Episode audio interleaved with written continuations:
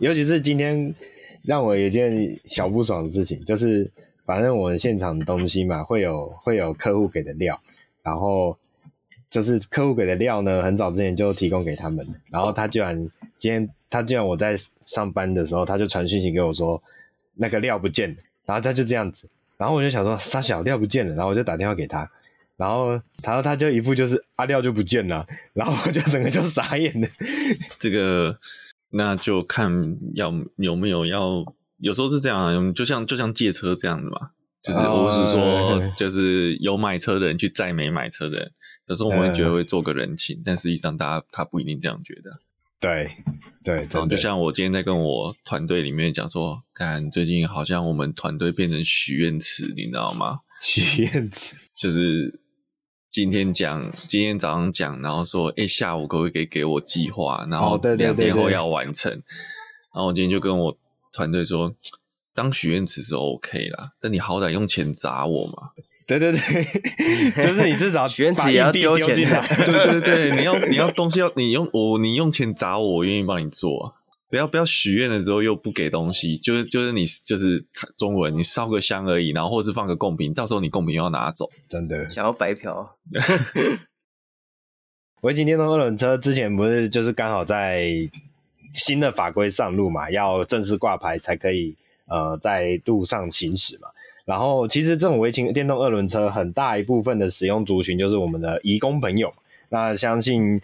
哦，应该至少就我自己的经验啊，我待过北部的两个工业区，就是路上都对这种东西非常的熟悉。对，就是真的是你走在路上、骑车在路上、开车在路上，很容易就会跟他们遇到。那，诶，当然有好的有好的骑法啦，也有很糟糕的骑法。那我觉得那些有些是个人问题，那我们就先先撇除这个这个论，呃，这一件事情。那今天主要是因为有看到这个消息，是说交通路路公路总局啊，之前是要求啊，这个移工朋友在购买这种微型电动二轮车的时候，要提供所谓的雇主同意书。那这个我们当初在题目上面跟大家分享说，二轮电动微型电动二轮车要挂牌的这件事情的时候，其实也有提到。那这就引发了一种论战呐、啊，就是这个移工朋友买。电动二轮车居然要雇主同意，是不是代表有一种呃歧视的嫌疑在里面？那有有些人的论述是说，那是不是那种白领的外国人买车在台湾买车，是不是也要他的雇主同意啊、那个外籍生来台湾念书买车，是不是也要学校同意？那这种论述，我觉得当然是各有各的立场啦。那两位会觉得这种事情大概有没有什么想法？嗯，我觉得这样讲好了啦，呃。你外外外籍劳工在台湾买手机要不要雇主同意？应该是不需要。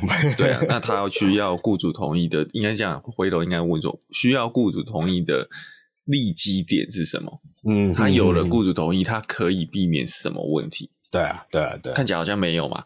对，就是你难道是说，诶，因为雇主同意，如果到时候发生车祸，雇主要负责吗？嗯嗯嗯嗯，哦，对对，如果是这样子的话，嗯、你是一个连坐，类似像保证人的概念，那嗯是有差的嘛，嗯、但是没有啊，嗯，所以我比较好奇是，他单纯要雇主同意，他换取的跟不需要雇主同意的族群有什么行政上、权责上或是责任上的差异呢？嗯嗯，如果都没有，那就单纯就是歧视。嗯，对啊。当时好像是有说，是因为便于雇主后续对外籍移工的生活管理啊。那我我猜很大一部分是因为，哎、欸，那那这就那就更大的歧视了。为什么你要去生活管理外籍移工？嗯、为什么你要限制外籍移工的行动自由？对啊，对啊，这就不对啦。对对对，我我在猜是因为大部分的外籍移工都是住在公司宿舍造成的。我猜我的猜测是这样子，那那也不影响。我不止外籍移工住在公司，我也有本地移工也会住在公司宿舍。哦、那这些本地移工的买机车、买汽车需要雇主同意吗？不需要啊。对啊，你顶多雇主说我不提供车位，你自己想办法嘛。对对对对，他们唯一要征询同意的对象只有。他家的财政部长，对啊，那你另外就说有一种人，我看到有一个说法，可能是说，因为可能外籍工不清楚这个在地语言的问题，哦，他今天可能有语言上的隔阂，嗯、所以可能就是类似委由雇主去做一个呃协同管理责任，嗯、但是这个问题就在啊，也不是只有买车这件事情啊，对啊，那这样是不是他出去买一碗牛肉面都要雇主同意？对啊，对啊，对啊，因为牛肉面上面不会写英文，哦嗯、不会写 这个外籍移工的母语啊，结果让他以为是他吃，他以为是猪肉，就他吃到牛肉啊，这或者他以为是牛肉，他吃到猪肉，违反了他宗教问题，那这样是不是每个都要雇主问？所以这个对、啊、对、就是至少啊，至少我觉得目前我还看没有看到说，可能是有写，但没有看到那种新闻上面是看不到我要雇主跟不要雇主同意书的实质上的嗯。差异在哪？嗯对对对对，只要不小心买到了爆改牛肉面怎么办？好了，那爆改牛爆改牛肉面是这样，咬咬下去会有 会有脏脏的声音吗？那个牛肉面的碗是五颜六色、电镀色的，有没有？啊，那今天会讲这个，是因为这个看，呃，目前的消息是说，公路总局啊与劳动部还有相关团体开会达成了共识，公路总局将。呃，在后续的法律程序中，会把这个雇主同意书的规定移除掉。那呃，换言之啦，反正现在挂牌嘛，什么只要你要要买就要挂牌，那挂牌就是一种管理方式。那其实也没有必要再用这一条很奇怪的法规去限制别人。对，而且你为什么只管外籍义工？对，那就像这样的，如果今天是白人，然后像可能 Google 来台湾驻台工程师。对对对对对，嗯、你要你你敢这样管他吗？他买买机车或买汽车要上级这个上级的台湾雇主同意，对啊，就很好笑。而且第一个，他可能在台湾也没有上级雇主，那怎么办？哦，对对对，对啊，他是来台湾驻台，可是他对外他 report direct report 在美国，要 HR 同意，就 HR。部门不在台湾。哦，哎，这也是有有一些跨国公司是这样的嘛，在台湾是、嗯、呃，R D 是 Sales 是，然后他的 H R 可能是设在香港，在新加坡。是是是，嗯，没错，对，其实这样讲起来，像是奥迪的台湾老板，其实也算是某种程度上，他也是外籍劳工嘛。对对，哦对啊，奥迪的老板在台湾不能买奥迪的车，他需要原厂同意。好，哦对啊，然后这个消息其实连带还有我有看到一个说法是，这个之前为什么会很多。也移工朋友都买这种微型电动二轮车，就是因为当初他们买机车一样要有所谓的雇主同意书，嗯，所以才转而去买这种当时没有这项规定的微型电动二轮车。哇，那所以这样就变成衍生一个问题啊，那也不是说问题啦，衍生另外一个现象，我觉得这值得探讨，就是到时候是不是因为呃，诶所以他不会因为这一个法规移除，连带机车也会移除哦。机车，我觉得机车目前没有，但是我觉得机车也应该要移除，也应该要移除。如果这一条的话，对啊，对啊，因为你越是禁止某一个族群，你当你今天不是全面禁止，好像我们现在台湾全面禁止毒品嘛，哈。但是假设你今天这也是一个。国际性的话，就是纽西兰接下来一定年龄以下的买不到烟这件事情。嗯嗯嗯嗯，那你当你只禁部分族群不能做、不能购买什么东西，但其他族群可以的时候，对，它只会让这个制度更怎么讲扭曲。对，然后你只会更激化所谓的黑市。没错，没错。对要管就全部管，不要有这种。对，因为除除非像我们医药用大麻，这是另外，因为那是药用的范围，嗯，啊，基本是全面禁止，部分开放，嗯、而不要说是某些族群可以，某些族群就不行。那你只会激化那些人去走这个，就像美国这个假的 ID 很很夯嘛，到处都买得到。为什么？嗯、因为让年轻人低于二十一岁可以去酒吧。嗯嗯，啊，这个这个这个在美国就基本上就是心照不宣，大家都知道，大家都在干的事情。嗯。那也知道这个管理就是没有效的。嗯，是。然后说看到麦当劳涨价的新闻，就是印象很重，因为我几乎每个礼拜都会买麦当劳早餐。是受害者。你是每个礼拜还是每天？哦，没有，每个礼拜啊，这个这个每天承受不起，没涨价我也承受不起。我以前有段时间，就是因为我公司附近没有什么早餐店可以买，真的就只有麦当劳。然后每天买都觉得干好伤本哦。然后重点是、就是、重点是我，因为我不能吃有肉的嘛，所以我只能买吉士蛋堡。嗯哦、然后你就它吉士蛋堡又很小颗。你就每天就买一个吉士蛋堡，然后一买就一百多块，就觉得哇，很伤。对，但最划算的是，我觉得它的饮料很大杯。没有啊，那你就是因为它涨是涨套餐跟涨配菜啊，你就不要买套餐啊，你就买两个汉堡，我买两买两个吉士蛋，买两个吉士蛋堡。那我那我可能就不用吃午餐了。不 不是不是因为饱到不用吃午餐，是因为没钱吃午餐。预预算拿来吃早餐，对对对对，对啊，那麦当劳涨价的新闻真的是看得很难过了。对，呃，这个不不过我觉得以现在的这个打工的薪水来讲，其实都不算贵吗？就是你要讲，其实麦当劳是真的便宜的。我们以前好像有聊过嘛，以前如果你大概在十多年前、二十多年前。你那时候觉得吃麦当劳是奢侈的，嗯，哦，你反而是平常吃便当，对对对，哪一天要稍微庆祝一下心情好去吃麦当劳。感觉小时候，嗯、小时候好像有点暴露年龄，但是小时候不是有那种生日 party 嘛，在麦当劳办嘛，啊，对不对？好，然后呢，就小朋友们就很开心嘛，然后那个时候觉得去那边是一个呃庆祝。对不对？对，它是一个比高于平常消费的庆祝。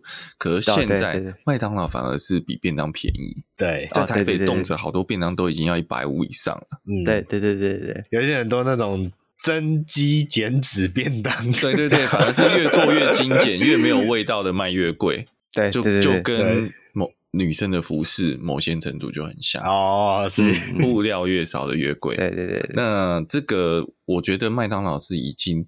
抗通膨，它已经很厉害了。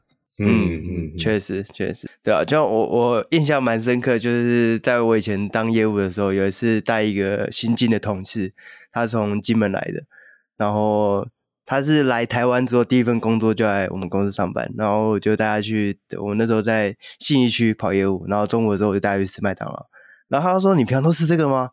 就是一副就好像我我很奢侈这样，然后就跟他说，我就跟他说九十九块你可以买到汉堡啊，又有饮料，这是你在这一区可以吃到最便宜的东西。真的，真的。所以讲我在信义区上班十年，中午吃饭那个成本真的很高，你直接外食了。那我就说那时候，我记得印象中那时候星光好几年，现在没有了。星光三月有那个九十九块的卤肉饭套餐，然后他那时候第一个想法就是：哇靠，好便宜哦！你在这边哪里也可以中午吃到九十九块，就是分量还够的。好像不对啊，靠北卤肉饭要九十九块哎 对，大家的价值观已经扭曲了，这个价值观错乱了，你知道吗？是这个台北会有那种磁场的那种，一进去就开始，对。对，那天龙人的物价水准的不容置疑。对，所以我都带公司，哦，我都带便当到公司去微波，这个最省钱的方式。没有推荐给大家，要如何当个小资族，呃、小资族，然后又可以养车，就是带便当。没有，我我更凶狠，我现在一天只吃一餐。哎呦，这么凶狠！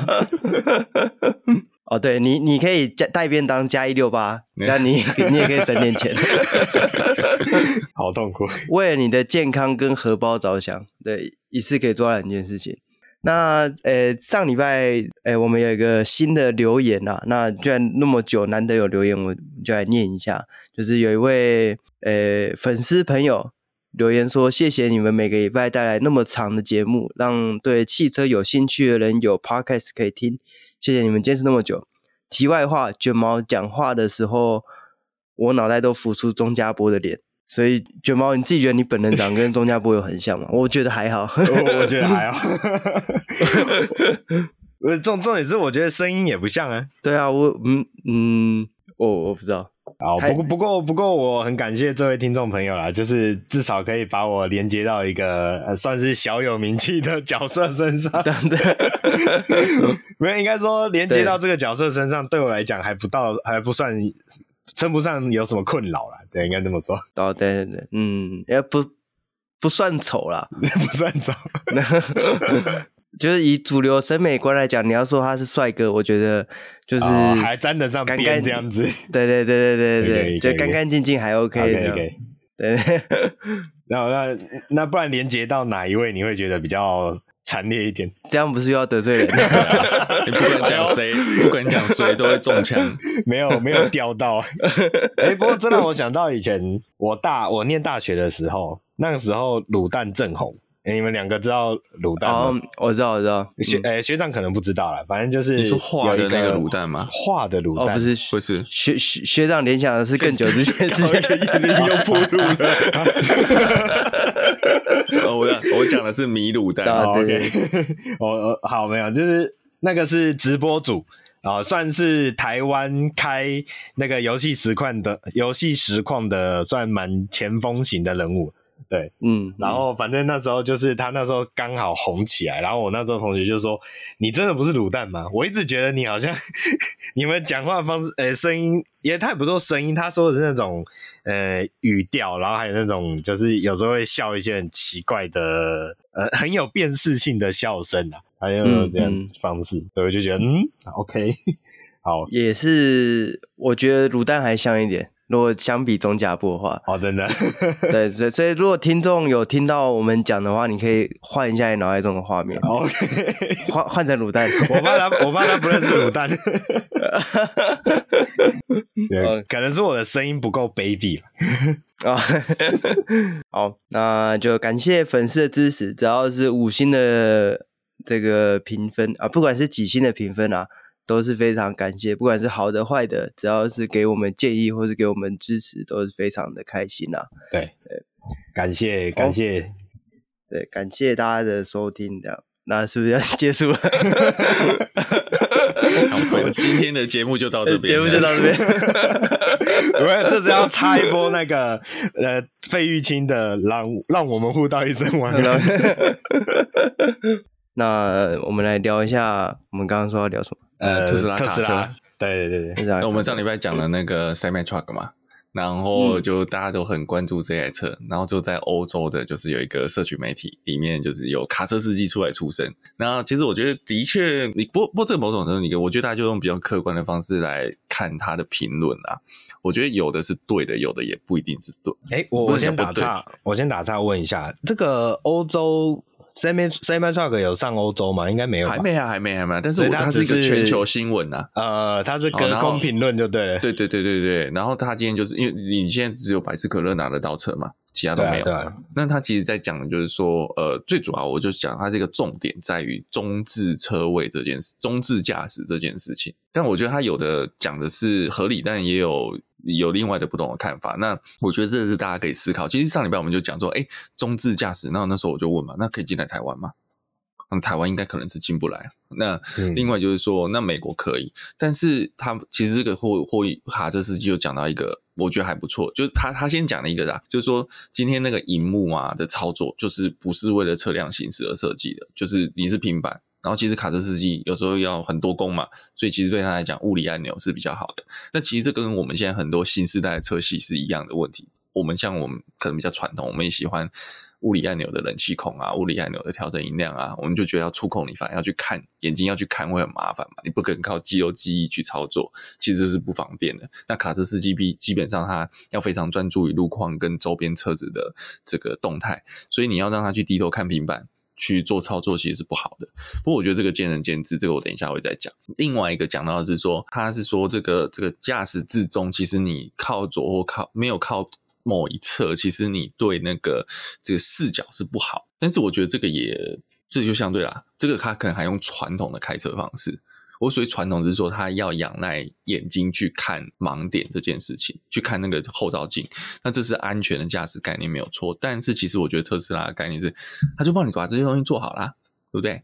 特斯拉的周边的镜头啊，它这些自动驾驶相关的功能啊，它都帮你这些预挂好，就你今天也不用去看后照镜，知道你旁边有车。其实你看我们在开特斯拉的话，你的中控萤幕就会告诉你，你的右后方。有一台卡车过来，啊，还会画成卡车的。你的左前方有个垃圾桶，你的前面有一只小狗，对，这是特斯拉现在在中控荧幕上面就会显示的东西。所以我觉得这个是，这个就是你要把它相关的科技考量进去。但是我觉得它也有讲到一个东西，我觉得就很实际的，就是卡车司机，你常常要去跟警卫，跟这个你要进出工厂，你要进出一些关口，你要跟这些门口的守卫沟通嘛，你要交报告、填表格。结果特斯拉的座位在中间，你根本驾驶勾不到窗口啊。那你怎么跟这些人讲话？你变你要起来，走到这个门边，打开门，或是有窗户打开，然后去跟他讲，然后你再坐回你的驾驶位。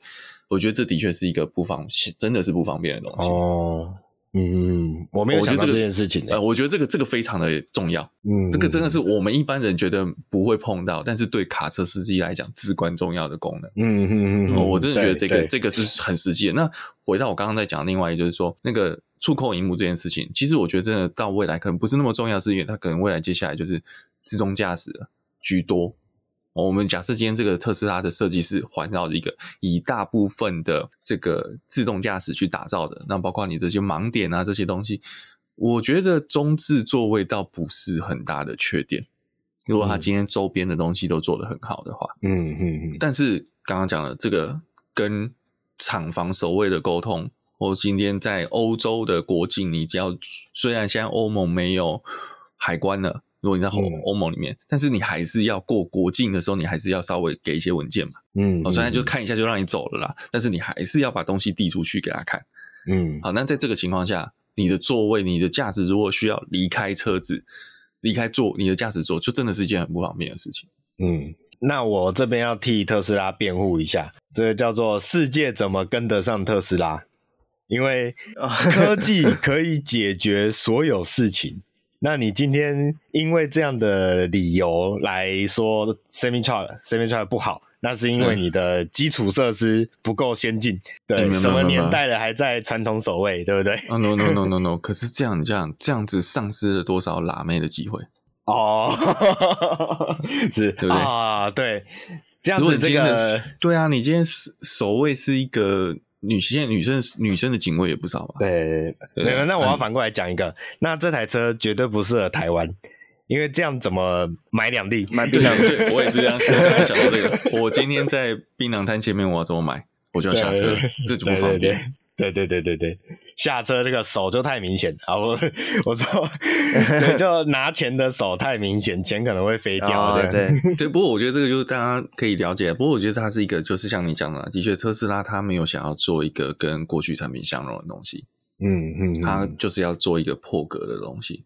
对，不同于你，啊，加上这台车绝对也不是只是单纯的卡车，我相信也是跟你说未来它会不会跟新链去结合，提供更多更完整的服务。嗯，我觉得这是铁定的哦，卖套件，呃，是那个 DL 那个 DL 细胞嘛？对对对对对，之后就跟各国的警卫室就说，哎、欸，你是不是遇到困扰了？那你只要买我们的 Package A B C 啊、哦，你就可以省去现在这些困难。就是畅通无阻包，对对对，所以我觉得这个可以，大家这个我觉得这个讯这个是蛮不蛮蛮有趣，看到就是刚好我们在录音前看到一个小新闻啦，我觉得就提出来跟大家分享一下。没错没错。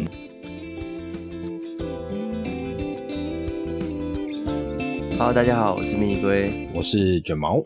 我是学长，那其实延续我们刚刚闲聊啦，还有再来就是我们上礼拜聊到这个 Tesla 的 Semi Truck 这一款车啊，那其实现在市场上有非常多的这个我们所谓的电动商用车，那这种电动商用车并不是我们一般所想象的那种，是单纯就是呃卖给出做给市场上各个。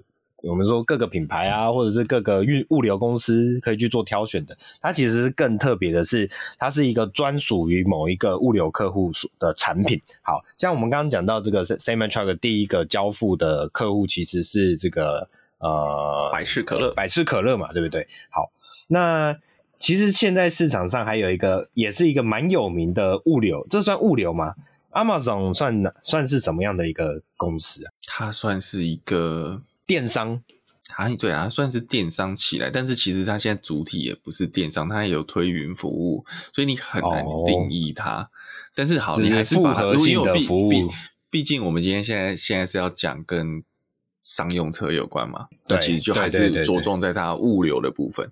是是是是，对，好，那大家想必还记得我们上礼拜在聊的时候，那个 Tesla 就是很盛大的为这个 Cybertruck 推出了所谓的 Delivery Event 嘛，就是算是叫做交付交付会，OK，这样的概念就是非常的盛大。哦，我我记得 Tesla 啊，不不是 Tesla，Musk 有没有在这个交付会上面跳舞？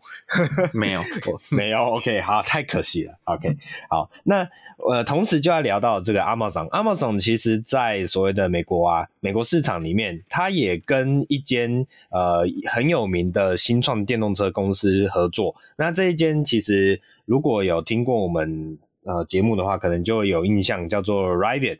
是 Rivian 还是 Rivian？Rivian，Rivian，OK。那 Rivian 最近好像也让学长有点有点难过，是不是？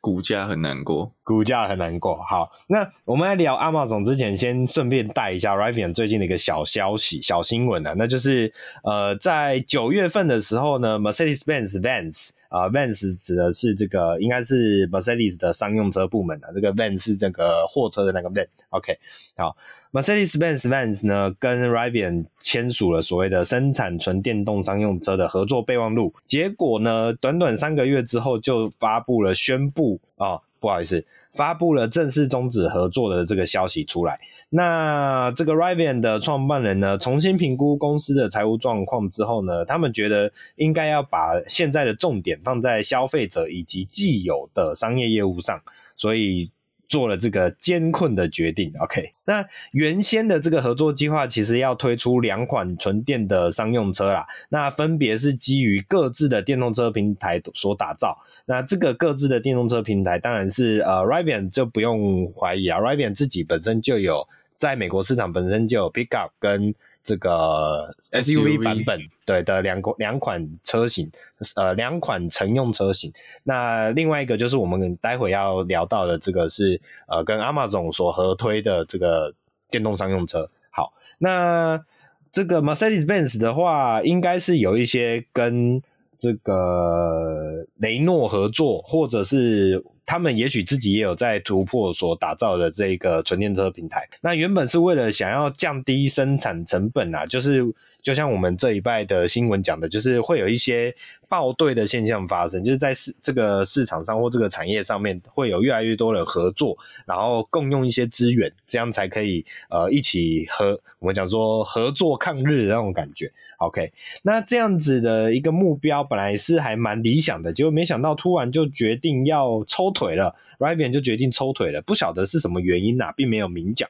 好，那 Rivian 其实过去呀。曾经也是被 Ford 是算是共同投资，对不对？对，所以福福特有压钱，然后我记得也抽走了对。对，也抽走了。然后好像也是自从那时候开始，就是 Rivian 的股价就开始有一点向下的趋势。卖个拱啊，卖个拱。所以最近学长是不是又继续探底？对，继续在探底中。不过这个探底，我觉得跟大环境也有关系啦。哦，其实你看，就我们在录音的时候，这个美国的道琼又暴跌。哦，又暴跌，不是昨天才说上涨吗？没有，然后又暴跌了，有点总会继续说通膨不会那么快消失，这样。哦，是是是是是，OK，好，那就，诶、欸，这个样的消息究竟是好还是坏呢？我觉得新创公司有一些特别的点，就是他们的。呃，市场反应或是策略反应会相对的灵活，比起这种传统车厂来讲，相对的灵活。那有的时候灵活是好事情，有的时候灵活也有可能就是呃跳着跳着就。跳进海里面的，所以这个状况其实不一定啊。那可能后面我们再看学长的心情，就可以知道，呃，之后的状况到底是好转还是怎么样。好，那我们就大家期待下周的学长心情预报。OK，那拉回来，拉回来，今天第一个比较主要的新闻啊，刚刚有讲到嘛，呃，虽然 Rivian 跟 Mercedes-Benz 算是终止合作关系，不过呢，他们跟 Amazon 所合作推出的叫做 EDV Electric Delivery Van 啊、呃，翻成中文就是电动交付货车啊，这样翻可以吗？呃，我觉得是这样，电动送货小货车。OK，好，也也也这样也感觉不错。OK，听起来合理。好，这一款 EDV 的车款呢，其实正式的开始交付啊、呃。这个交付的，哎，我、哦、不好意思哦，我一开始刚刚讲的那个交付都是 delivery 啊，但是一个是 Rivian 把他的产品电动车交付给他的客户，比如说 Amazon，那另外一个是 Amazon 把他的物流的东西交付给这个客客人，哦，这是不同的事情，都是同一个字。好，那拉回来，其实就是这个 Amazon 跟 Rivian 的合作啊，是十他们下定了多少？个十百千万十万哦，他们下定了十万台这种小电动货车哦，我讲说小的电动货车。那最近呢，首批的一千台正在呃，应该说已经慢慢的陆陆续续的交付给这个 Amazon 使用。好，所以现在在纽约的街头，其实已经可以开始看到 Amazon 的这种新的小货车在路上跑哦，真的呃，就真的拿来开始在运送他们的包裹。OK。好，那这样的一款 EDV 呢，其实它有很特别的地方，所以今天特别来跟大家分享一下这一款 EDV 有什么特别之处。虽然它的名声可能没有 Tesla 的 Semi-Truck 这么的响亮，或者是受瞩目的程度这么高，但是我自己觉得这样的一个产品其实非常的有它的特色以及标志性哦。我认我甚至认为这样的标志性不比 Semi-Truck 差多少。甚至它的整个氛围啊，看起来啊，不管是看起来也好啊，它的一些细节的设计啊，其实是真的会更贴近。尤其是我们刚刚一开始在聊的，呃，Semi-Truck 可能有些设计是对于使用者、对于司机可能不是这么体贴，但是你从这一款 EDV 上面可以看到很多细节微妙之处。好，那首先来看一下这台车的外观呢、啊。这个台车的外观呢，它的车头是一个非常可爱的双圆灯设计。那这个双圆灯设计呢，如果大家想象的话，你可以去呃回忆一下 Honda 之前所推出的那一款小型电动车。呃，我一时想不起来它叫什么名。有两位有印象吗？Honda 的送货的吗？不是，不是那个小掀背车，Honda E Advance 吗？诶你说圆灯圆圆的圆灯的那一款，对对对对，那一台就叫做汉达伊啊，我觉得叫汉达伊。OK OK，好，好，那大家可以回忆一下那一台汉达伊的车头的造型，其实跟这一次的 Rivian 的 EDV 的这个车头视觉感非常的相像，就是它的两侧是一个很可爱的圆灯，那这个圆灯呢，中间使用一个黑色的亮面镜面的饰板所包覆。所以你会觉得这个可爱之外，还带有一点这种呃呃未来的视觉感哦，不会觉得太死板。然后呢，在这个黑色的亮面饰板的正中间，就打上了 Amazon 的那个微笑的 mark，所以你整个视觉呃非常的可爱，然后又辨识性非常的十足。OK，然后再来是它的尾灯啊，这一款车的尾灯啊也是非常的鲜明，它用了一个非常大的这个圆呃轮圆拱。圆拱造型的尾灯，从车子的大概中间侧吧，直接往上绕了一圈，绕起来很像这种门门拱的造型啊。所以你你在后面晚上在后面跟着它的这个车子在看的时候，你就会觉得哇，这个辨识度非常十足。前面就一整个框的红色尾灯亮对着你亮，OK。所以呃，一看到这台车啊，你就可以很明显的就是辨识到这就是来自于 Amazon 的。呃，我们讲说物流车，好，再来呢，它的车身设计呢是采用这种模组化的设定。目前这个 Rivian 交付给呃 Amazon 的这种车型啊，有两种版本，一种是呃五百 Cubic 啊，一一应该说一种叫做 EDV 五百，那另外一款叫做 EDV 七百。那其实它的名字的来源就是呃 EDV 五百使用的是五百立方尺。英尺五百立方英尺的载货空间，然后七百就是相对应的，就是七百立方英尺的呃呃载货空间。那这两款车其实在整个车子的主结构的部分完全相同，它的差别仅在于中间的车身段哦、使用了七百的版本使用了两个模组块，那五百的版本使用了一个模组块。也就是说啊，理论上啦，理论上这一款车如果想要再延伸出更大的载货空间的话，其实只要把中间的模组块持续延长，它就可以像那个腊肠狗一样。应该有九百了，已经九百有在新路表里面。哎，就是有在那个 roadmap 上面哦，这就好像我们现在做军舰或做货柜船一样啊，它就是诶，我可能呃不同国家的需求要装比较多武器，所以它会要装比较多的电子系统，它就要增加船的吨数，那它就是在中间加船船段，对对对，哦，像我们那时候在做那个美国潜艇，为了要后面发现，哎，要多在特种部队，或是要多在潜射飞弹，它就中间再加一圈。是传变长这样子，没错没错。有哦，我刚刚去查了一下，有看到学长说的那个类似行路的那种资料啦，里面确实是有 EDV 九百的版本，所以其实就是呃，它本身就是一个非常模组化的设计啦，所以这也连带来讲，就是因为。我们讲说物流的商用车嘛，它其实呃车子的妥善率是非常重要的，因为它关系到是你整个物流的顺畅程度。你要可以快速的交付你的物品出去，那你的车子的这个设备一定要非常的完善。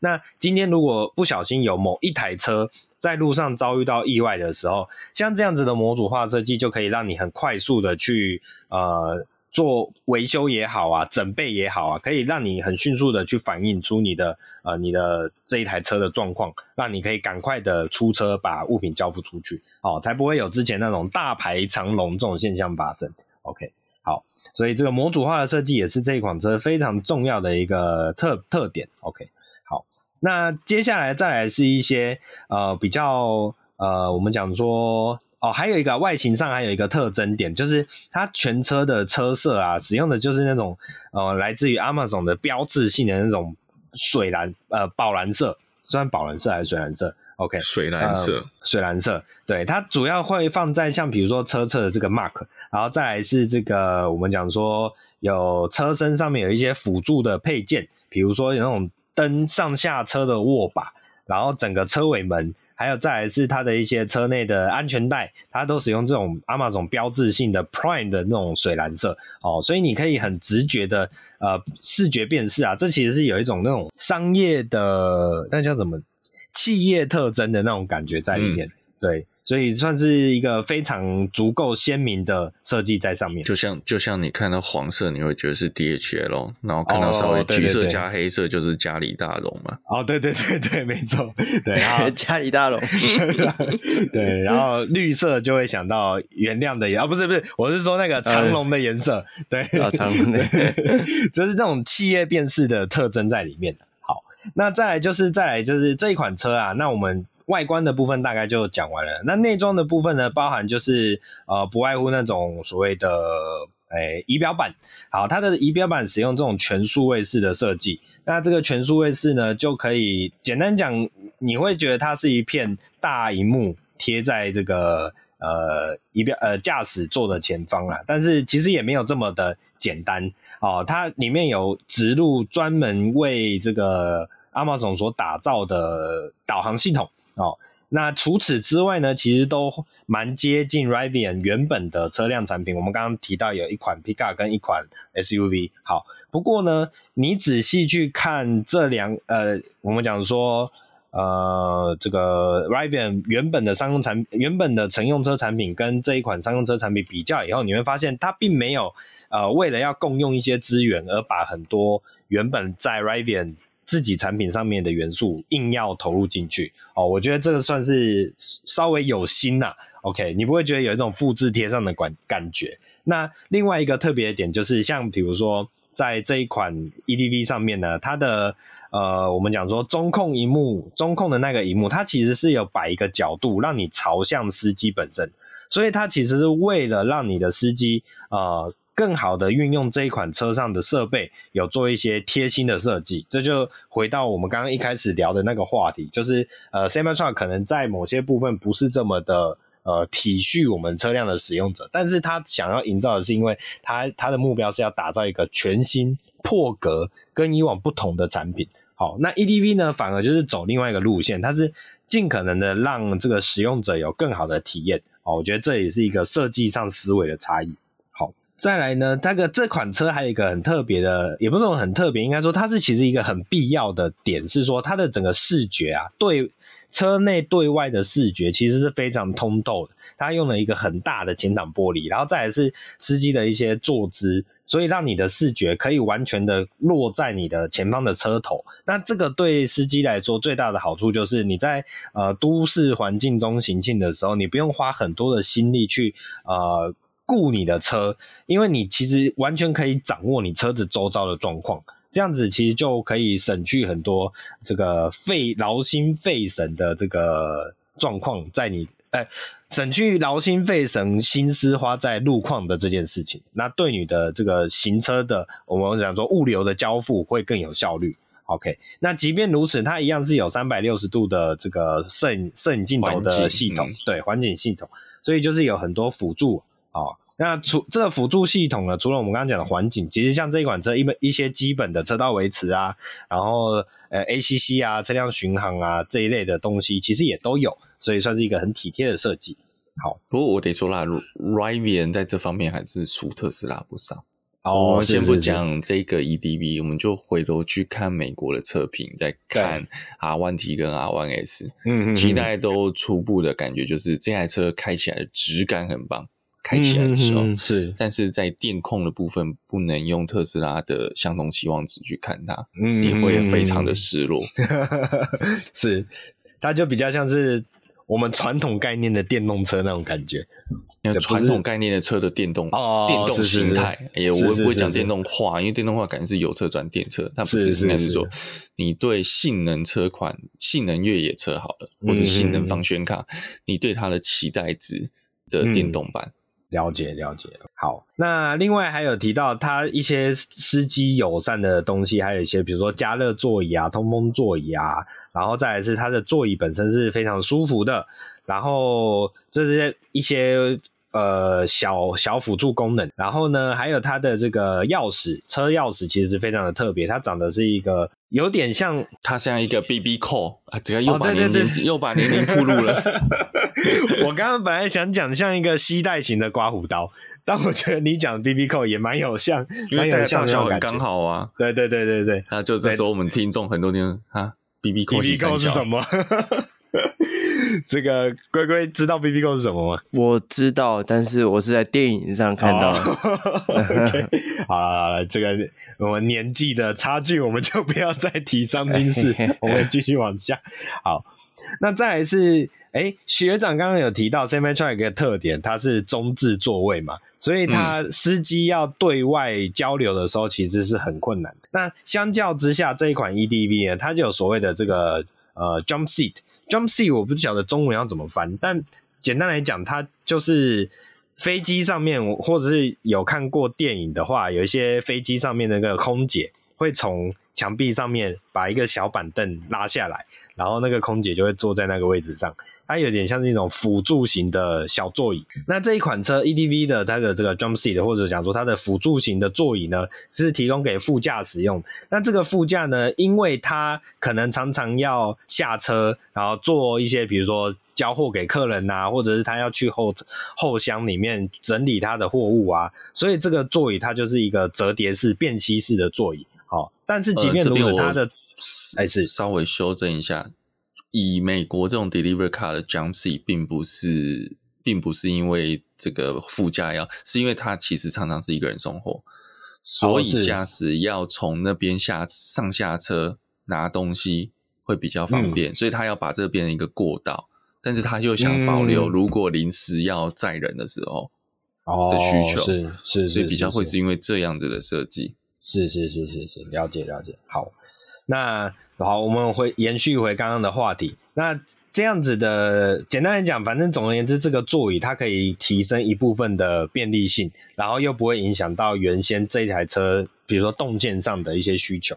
嗯，好，那即便如此呢，这个座椅还是蛮好坐的。那另外一个在是这个座椅的正下方啊，就有一个紧急医疗包，那就直接把这个紧急医疗包放在这个座椅底下，那可以很轻松的取用，因为它离门口其实非常的近，所以甚至就是你在路上要拿取的话，都不用特别挖整个身子挖进车子里面去翻找那种状况。这个很重要，你在美国不小心就被子弹打到。哦，是 这样子。OK，好，然后呢，再来是这一款车在 A 柱上面有一个摄影镜头，那这个摄影镜头可以监控司机的生理状况，它不是为了监视司机，是为了去呃辅助驾驶，比如说呃可能有疲劳驾驶的状况啊，或者是有注意力不集中的状况的时候呢，呃这个车内的系统就会自动提醒我们的驾驶。说，哎，你可能要路边休息一下，对你的状况会比较好，所以这也是一个特别的辅助功能。好，那以上就是我们这个针对这一款车的一些特点的呃描述啦。那我觉得整台车其实非常有一个非常鲜明的识识别感，然后也对于一些司机的我讲说便利性啊，或者什么方便性啊，或者是那种。呃，工作效率的提升啊，有很多贴心的小设计在里面，对吧？那可能相比 Semi Semi Truck 完全是不同路线，呃，所以这也算是一个呃国外的大厂商用车的一个大事件啊，跟大家做一个分享。那两位对这一款 EDV 有没有什么要初步去评论的事情呢？呃、欸，我觉得外观上，我想来补充一下那个尾门，你刚刚有带到了，它就是那个灯是一个像门拱形，门拱形。对，其实我当下再加那个拉门，我当下会觉得有点像那个火车的后面。哦，有有，有点像那个汽车载载汽车的火车。嗯嗯嗯，然后你就是那个门拉开，汽车就开始撸进去。有有有有有，对对对对对。也许他就可以把我们这礼拜新闻聊到那一款 Baby Two Carbon Edition，哦、对啊，就可以直接这样推上去，应该是塞得上去哦，以它的宽度跟高度，哦，那应该就差一个斜坡面。应该是做得到的。对对对，那这个斜坡面想必是要跟我们的纳智捷 UX 合作嘛？对，对对，学长，你刚刚想要补充什么？哦，我说因为它的里面置物板是可以折上来的，所以当它置物板两侧置物板往上推，其实里面的确放一台小车是很合理的。嗯嗯嗯，对对对，我觉得放一台 ADV 都有办法哦。嗯，可以放那个这个 Tesla 的那一款，只是就要有固定的那个方式。哦、对，对对对对。我我比较好奇的是，会不会有 FBI 啊，或者是 CIA 啊，拿这个车来做一些 这个我们讲说的伪装监控车？车对对对对，对，电影里面讲的就是常那种是送货车或油车或餐车，有没有？对对，然后就是那个 FBI 就从门打开，然后里面就一堆电脑啊，然后就带坐上去，戴上耳机这样子。对，没错，有可能。我印象中。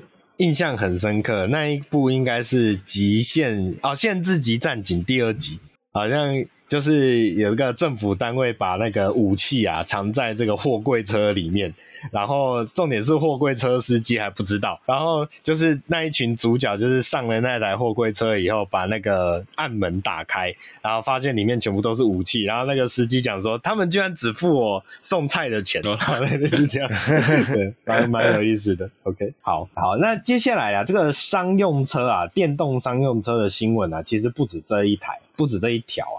另外还有一个，我觉得我首先来讲这这一款车很特别的是，呃，它的整个视觉感也是非常的先进哦，跟这个 Tesla 有过之而无不及。那就是卡努卡努 C A N O O 这一款，诶，这个新创公司，它的车型呢看起来就很像一种胶囊车哦，它不像那种我们传统的货车的造型哦，它比较像一个，就真的就是我们未来科技电影里面看到那种呃。呃，一个胶囊在路上装了四个轮子的那种感觉。那卡诺这一间新创公司，或者讲说这个电动车公司呢，呃，之前我们有带过一次消息，那就是当时他跟 NASA 合作哦，就是 NASA 也向这间汽车公司下了订单，想要去使呃使用它的呃我们讲说车辆平台去做一些它 NASA 可能在厂区内，甚至是在外太空的一些工作车的这样的订单。好，那卡努呢？另外还有一个很大的、很大的厂商，呃，不是很很大的厂商，很大的客户，那就是在美国也非常有名的 Walmart。Walmart 是不是可以想象成台湾的爱买或家乐福这样的感觉？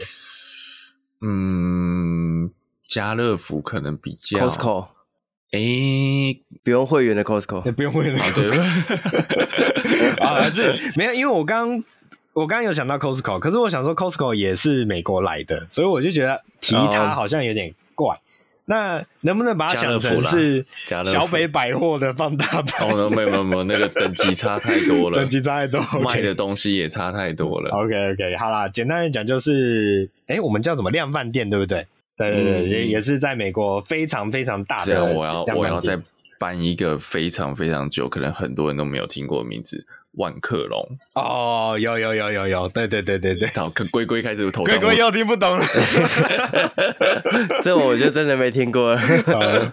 万客隆应该、欸那个、是比家乐福更早吧？比 Costco 比家乐福更早很久很久的，早很多，早很多的量贩店。对，我觉得它跟 Costco 的形式非常像，非常像。我觉得它也是要会员啊，对，它好像也是要会员才可以进去，而且里面还真的就是像货仓那样子，嗯。如果没记错的话啦，好，沃尔玛我觉得某种程度比较像超市啊。OK OK，大型超市。虽然它也是什么都卖，它也有卖衣服、卖沙发，对不对？摩啊，那电视这个一定都有。是是是，OK。好，那卡努和沃尔玛所合作的电动货车呢，其实原定也要在呃今年要今年的年底要交付。那但是呢，后来一些因为一些变数，所导致他们卡诺。打算把这样的一个产品呢外包给呃外面的第三方业者来替他们组装这样的一款电动车，然后在明年的第一季交车，这是目前的规划。这间卡诺这间公司的规划。那沃尔玛在今年的七月呢，宣布跟卡诺订购了大约四千五百辆的电动货车，然后后续的订单甚至可能高达一万辆。那呃，最大的问题其实不在于订单，最大的问题其实在于他们到底能不能把车子啊、量产，然后交付给客人。我觉得这也是目前很多新创公司最大的。没有错，就像那是你上礼拜在讲，就是用 P P T T 造车。哦，对对对对，P P P P P T 造车不是 P T T，就是对对对，其实这也是很多电动车新创产业，就是你要做出一台两台样子。大家都做出来，对，但是当你要把这个设计量产化，然后要维持一个良率跟产能的时候，就是最大的瓶颈。对，甚至甚至一次生产个一百辆都不能算多，都只能叫做少量的试投产而已。就讲叫做先导生产型。对对对对，然后什么好像是 pilot run 这样子嘛，对不对？对对对对，对啊，所以其实真正的困境还是在于后面。你看，我们不要讲别的啊，我们讲 Tesla。真的把车子推向量产走了多久？哦，马斯克不是还讲说他之前会睡在工厂，哦，对不对？连特斯拉到现在我们觉得这么成功的品牌，它当时都走过了这么困难的路，所以其实这真的还在走啊！你看 Cybertruck 的 Roadster，哦，对对对对对对吧？这才是真正这个困难的地方。好，那卡怒这一家电动车呢？另外一个新闻。呃，要提的是，呃，它最近交付了一辆产品给一个很重要的客户，那就是 U.S. Army 啊、美国的陆军。OK，他交付给 U.S. Army 呢，他交付的这一款叫做 Light Tactical Vehicle（LTV）。OK，那简单来讲，就是美国的国美国的军队也在尝试探索所谓电动化的这样的一个路程的。OK，那他交付给。美国陆军的这一款车呢，其实是所谓的测试车，并不是正式的量产产品。它其实是给，应该说是给陆军先测试用，然后去做一些呃评比吧，大概是这样子，去审视这样的产品到底适不适合他们军方。OK，那这一款车呢，相较于卡怒其他的自呃目前已经看到的产品来讲，它有一个几个比较特点是，第一，它换上了这个。大型的巧克力袋，因为毕竟是陆军要用的嘛，所以它会比较需求的是那种有呃 off road 的性质在里面的一个电动车。再来是它的底盘好像有经过强化，使用了一些呃，好像有这个凯夫勒，是不是？我一开始那个我们那个抗弹抗弹纤维呃，对，抗弹背心啊，或者是你说防弹座舱啊，对对对，对对对纤维材料。对，那主要当然是怕你这个路上会有一些爆炸物嘛。那你在爆炸的时候，可以对车子底盘有一些基本防护哦。其实也不是说对车子底盘有基本防护，应该说车辆的底盘有这样的抵抗能力，可以进一步去保护到车上的人、座舱里面的人。对对对，OK。好，那它交付给美国陆军的这一款其实是一个 pickup 构型，所以跟它目前的呃大部分看到的是货车构型的不太一样，所以它。它呃简单讲，货车货型就是有点像那个 Toyota 的 Town S 的那种厢车版跟货车呃板车版的这种差别。这一台真的很像，就是它的 Van 的版本切成对对对。对对对对，没错没错。好，那陆军对于这台车有什么样的要求呢？首先，它要有一个符合 SAE 一七七二的充电接头哦，这个是目前的美规标准接头吗？这一七七二算是慢速接头哦，慢慢充慢充，对，对，嗯，OK。好，再来这全四轮驱动的能力，这当然不用质疑。然后再来是呃二十公分的离地高度。然后配备所谓的泥地脱困胎，所以我们会看到它的测试车配的是比较偏向巧克力胎哦。我们其他它在市面上的产品其实配的是比较扁平胎，看起来就比较呃路路人风格，不能叫路人风格，民用风格。OK OK，然后载重能力大概会需要二点五到五吨，然后然后可以有独立提供一百二二十伏的电力。好。那刚刚有提到啊，它的底盘会使用碳纤维以及呃 Kevlar 的这个特殊的纤维材料哦，就是为了让这个保护人员啊、保护底盘啊、保护电池啊这些功能都在里面。好，那这个也是算是一款非常特别的新创产品呐、哦，那它的不止它。产品本身特别，那它的交付的客户也非常特别。我觉得卡诺这一家很特很有意思的是，除了沃尔玛以外，我们之前聊到的 NASA 以及现在所聊到的 US Army，、嗯、它的客群非常的公务诶。我觉得跟它的车型有很大的关系。其实你大家有兴趣可以去看它的影片。卡怒这一台 L 算 LV 吧，L, 我们讲就是。Van 的这个部分，LTV 不是 OK，LTV 是给美国陆军的，但我讲的是他们的商用车款哦，商用版是是商用款，好像叫 LV。那这这台车其实它的座舱是圆形，诶，应该是环绕车体型的，不是这样一排一排的乘坐车。所以我觉得你说 NASA 会买买买来干嘛？买来做这个呃，可能就是像是这个。中间像 shuttle bus 这种的，嗯，是哦，通勤用公车哦，你把太空人或工作人员送上发从办公大楼区送到发射区这种感觉，对对对对对，这个这个特斯拉，就是像 Space X 的啊，我一定要用 Model X 嘛，嗯嗯嗯，对，是一样。那我觉得 NASA 应该是把它做类似这样子，公务通勤公务用的，对对对对对对。可能我觉得跟它的整个外形足够未来也有很大的关联。它的它的车型真的是非常的前卫。嗯，对对对。好啊，那所以其实我们看到这个卡诺这一家也是非常特别的。那剩下啊，再来就是一个我们讲说比较传统的车厂了。接下来这个比较传统车厂，那就是福特啦。终于要来聊一下不是新创的产品。那福特呢，其实他们也找到了一个非常大的合作客户，那就是 DHL。哦，刚刚学长才有提到嘛，DHL 的标志性的企业特征就是那个黄色，很鲜明的黄色底。OK，嗯，那、这个、我还以为你要讲 D two 哦，D two，对 D two，这个最近有一波导黄潮啊，然、哦、后有点导，也不能说导黄的，就是有一些黄色慢慢的消失在我们的眼前，我要为它默哀一下。OK，好可惜哦，我还没喝过。好，那 DHL 呢？其实，哎、欸，我现在才知道，原来 DHL 是德国邮政集团全资持有的、喔。这个我倒不没有不知道、欸，这、我也真的不知道、欸。哎，哦，原来原来 DHL 是欧洲血统，然后还是德国血统，我一直以为它是美系的。哎、欸，我也一直以为，因为它的 FedEx 一样。对对对对对。FedEx 为什么它名？呃，这是它岔题了哈。FedEx 为什么叫 FedEx？因为它一刚才就是为了做联邦的生意。哦，所以它叫 FedEx，对对对，而且翻译就叫联邦邮政嘛，我记得。对对对，因为他刚才就是做美国联邦政府的跨州邮件物资的运送，是是是，专做，然后后来才开始扩张大到去做一般商用。不过 DHL 因可能电影的关系啦，所以因为那时候也是觉得它应该是一个从美国出来的物流。对对对对，哎，那个 Tom Hanks 那一部是背景是谁啊？你说他的 FedEx 的样子。哦，是 FedEx，OK，好，那那可能是我记忆没有不够鲜明，好，好，OK，好，那我们来聊回来，哎，不过讲到 FedEx，我岔岔题聊聊一个事情，我觉得蛮好笑，就是我在网络上看到一个影片，就是呃，FedEx 不是会有那种物流专机嘛，物流喷射机，嗯、然后他们要进场的时候，就是这个呃，我们讲说飞机驾驶不是都要跟塔台做沟通嘛，然后我就看到那个影片，就是那个塔台的。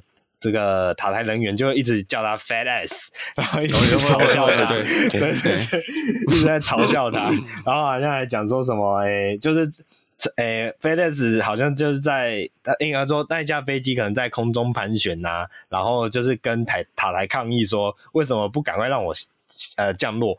然后那个塔台就说，呃，FedEx 你就太晚来啦，我就是怎样怎样怎样，所以就看到两个人在斗嘴，蛮好笑的。OK，好，这算是一个额外的额外的闲聊。好，那我们带回来这个 DHL 跟福特啊合作啊，订购了两千辆的 E-Transit 这一款电动厢型车。好，那 E-Transit 其实呃，我觉得应该，我记得之前好像有聊过这一款车啊，可能没有深聊，就是有提到。那反正就是这个福特的 Van，然后所打造的电动版本。然后呢，呃，目标是要在二零三零年之前，让百分之六十的货车车队可以转为电动化哦，这样的一个目标。那其实已经有 DHL 其实已经有投资了将近七十亿欧元，在让整个物流系统的碳中和可以达到呃一定的程度的目标。那最大的目的当然就是所谓的去碳化啦，就是减少我们讲说的碳排放嘛。OK，那二零三零年之前其实有一个目标是要完成八万辆电动车的部署。OK，那这个这样的八万辆的数字其实非常的不小哦，哦，非常大。呃，简单来讲就是它听起来二零三年它要把所有的所谓物流的车辆全部转成电动车型。OK，那这个第一步呢，就是在二零三二零二三年以前交付两千辆的呃福特的电动货车、电动厢型车，就是我们刚刚提的这一个部分。好，那 DHL 除了以这种所谓的科学基础减碳，呃，建立所谓的减碳目标之外呢，他们也会尝试降低全球货品递送所产生的碳排放量啊。哦那刚刚提到的 FedEx 其实有也有讲过，就是二零四零年以前也是一样要做相类似的事情啊，就是快递车要电动化这一类的。那再来是 Amazon 啊，就是我们刚刚今天新闻一开始提到的 Amazon 也是订了将近十万台的电动车嘛，这都是你可以发发现现在的很多物流业其实慢慢也在做这种所谓的往往这个环保的方向在发展。OK，那我们家里大龙不知道什么时候可以考虑一下。我们现在市场上是不是有这个来自于台湾的品牌？那个叫什么 e v e r i c a 然后感觉也很适合他们。OK，嗯，好了。哎、欸，我记得之前好像有说要推油电的德利卡，对不对？啊、呃，有，好像有这个印象中有个消息，算是一个，而且而且是三吨半的。对对对对对，因为我就想描述成三吨半，对，我就想描述三吨半是个重点，对吧？算是一个可以跨足的方式啊。嗯 OK，好，所以我们现在看下来啊，这些大厂啊，物流大厂，不管是你本身就是这个送货的，还是是因为你的背后的那些系统啊，我们电商系统啊所合作，然后甚至是像那种这大型的商场，它本身也会有自己的物流体系，哦，这些呃大公司大集团其实都很逐步的在尝试要。做所谓的环保化的转型啊，我觉得这是一个目前很大的一个趋势。那当然也是乐见啦。那只是之后哦，他会面对的什么，会有面对到什么样的问题呢？就要再值得再另外的观察。好，那以上就是我们今天的这个电动卡车，叫做这个 Electric Truck 特特辑啊，跟大家做个分享啊。不管是从上礼拜开始的 Semi Truck Tesla Semi Truck，然后到今天的呃这个 Rivian 啊、卡怒啊，甚至是福特啊，哦，这跟大家做个分享，那大家可以了解一下现在世界的趋势哦，都在逐步的前进当中。那以上就是我们本周的这个。哎、欸，我们本周是什么？以上就是我们本周的节目啦。大家喜欢我们节目的话，记得帮我们按赞、订阅、分享，不管是脸书啊、呃、Instagram 啊、呃、YouTube 或者是 TikTok 啊，OK，各个平台都可以帮我们做留言评分。那不要忘了，我不是钟家波，但我还是感谢你的收听。我们下礼拜再见，拜拜，拜拜。拜拜。